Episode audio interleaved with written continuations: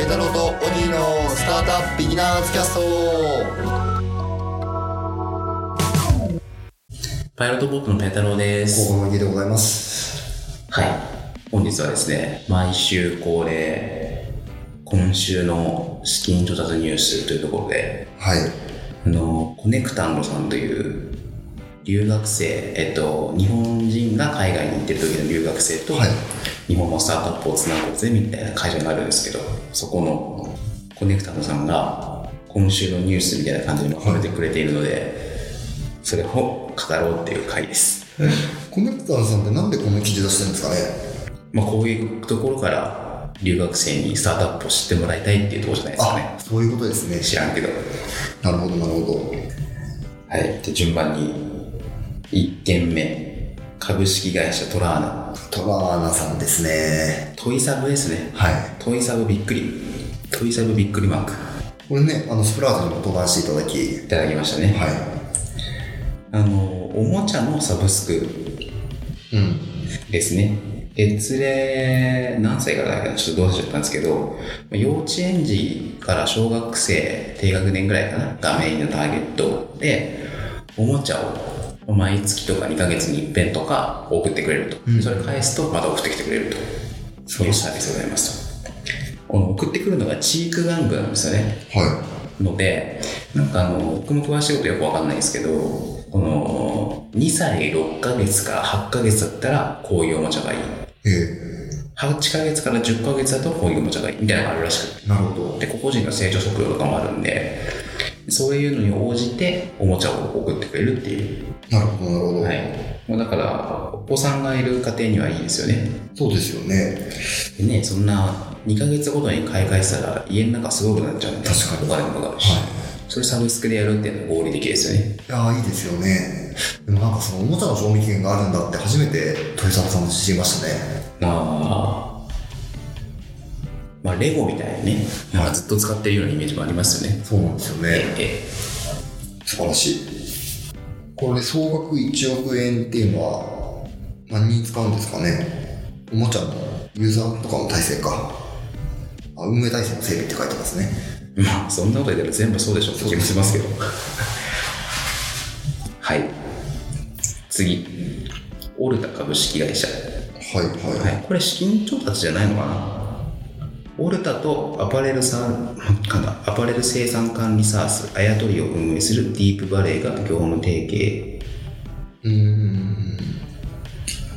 あやとりはですねパイロットボートにも取り上げておりますねえどんな会社の反応なんですかはあのファッションテックの会社なんですけど、まあ、洋服作るのに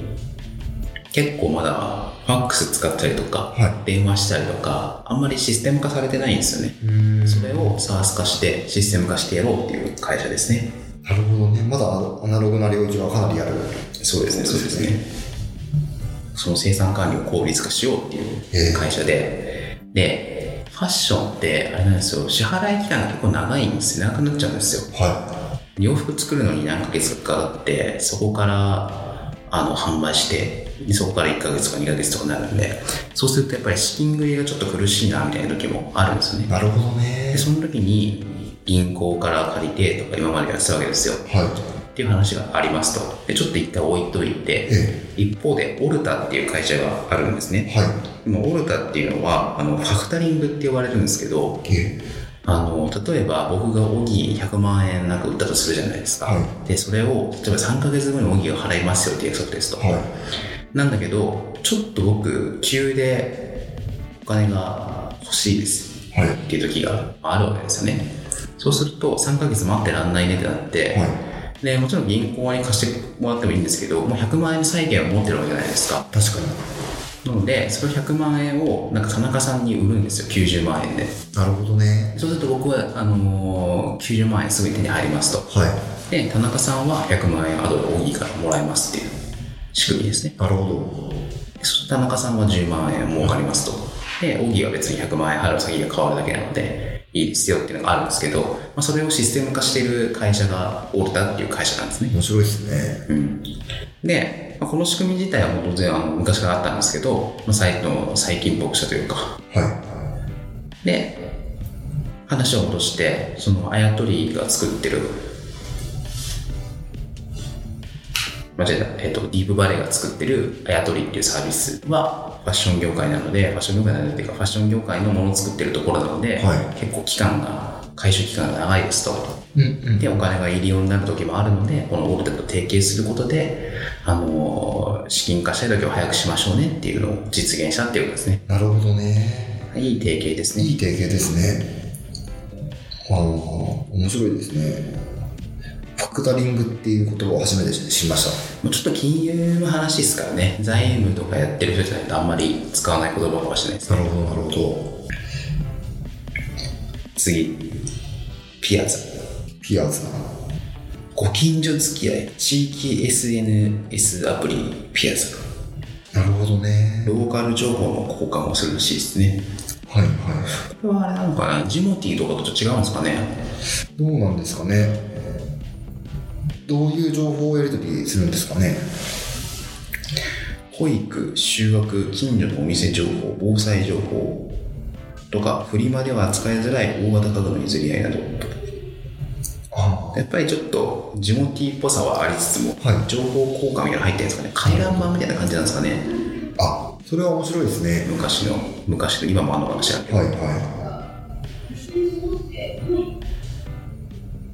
なるほどねこれは僕より荻野の方が好きそうですね。そうですねあのーなんていうかな結構東京にいるとあんまり地域の情報入ってこないなと思っていてああ、なんだろうな、あの、うん地元が新潟なんですけど、新潟にいた時は、あそこの皮膚科がいいとか、あなんかあそこの料理美味しいよとかっていう情報あ、が、まあまあまあ、現場の情報ですからね。はい。なんだろう、ウェブ上じゃなくって、なんか知り合い伝えで聞こえてくるみたいなまあ、そりゃそうですね。感覚だったんですけど、東京にいると、そういうの減りましたよねって思って。東京の情報がないってことと僕今中野ってとこに住んでるんですけど、ええ中野の情報を教えられないんですよ。